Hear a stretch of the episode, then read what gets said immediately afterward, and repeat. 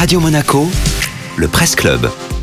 Chaque jour, le tour d'horizon de la presse en principauté de Monaco, dans les Alpes-Maritimes et le Var, en tout cas la sélection de Nathalie Michet. Alors, l'une des vedettes de la Roca Team se fait tirer le portrait sur le site spécialisé Bibasket. Plus de 4300 mots et 20 000 signes. Il faut beaucoup de temps devant soi pour lire cet article. Mais si vous avez envie de tout savoir sur Rob Gray, alors c'est la lecture à ne pas rater.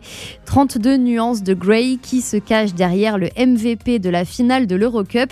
Le journaliste Alexandre Lacoste a posé les bonnes questions aux bonnes personnes pour tenter de percer le mystère de ce joueur dont le talent éclate au grand jour depuis son recrutement à l'ASM Basket en automne dernier. L'Américain de 27 ans, né en Caroline du Nord, est un scoreur, nous dit-on, et en plus de ça, un buzzer beater, consécration mythique obtenue à Gran Canaria quand il a inscrit les points de la qualification pour la finale de l'Eurocup en mettant un panier à 0,2 secondes du buzzer de la fin de la rencontre. Un instant hors du temps, le plus grand tir de ma carrière professionnelle, le genre de shoot dont on rêve quand on est enfant, raconte Rob Gray. D'après B-Basket, ses détracteurs disent de lui qu'il est mauvais en défense et qu'il est égoïste par-dessus le marché.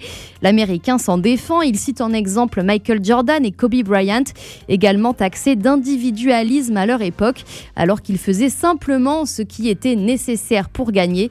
Vivement la saison prochaine pour voir Rob Gray et ses coéquipiers de la Roca Team en Euroleague. Merci beaucoup Nathalie.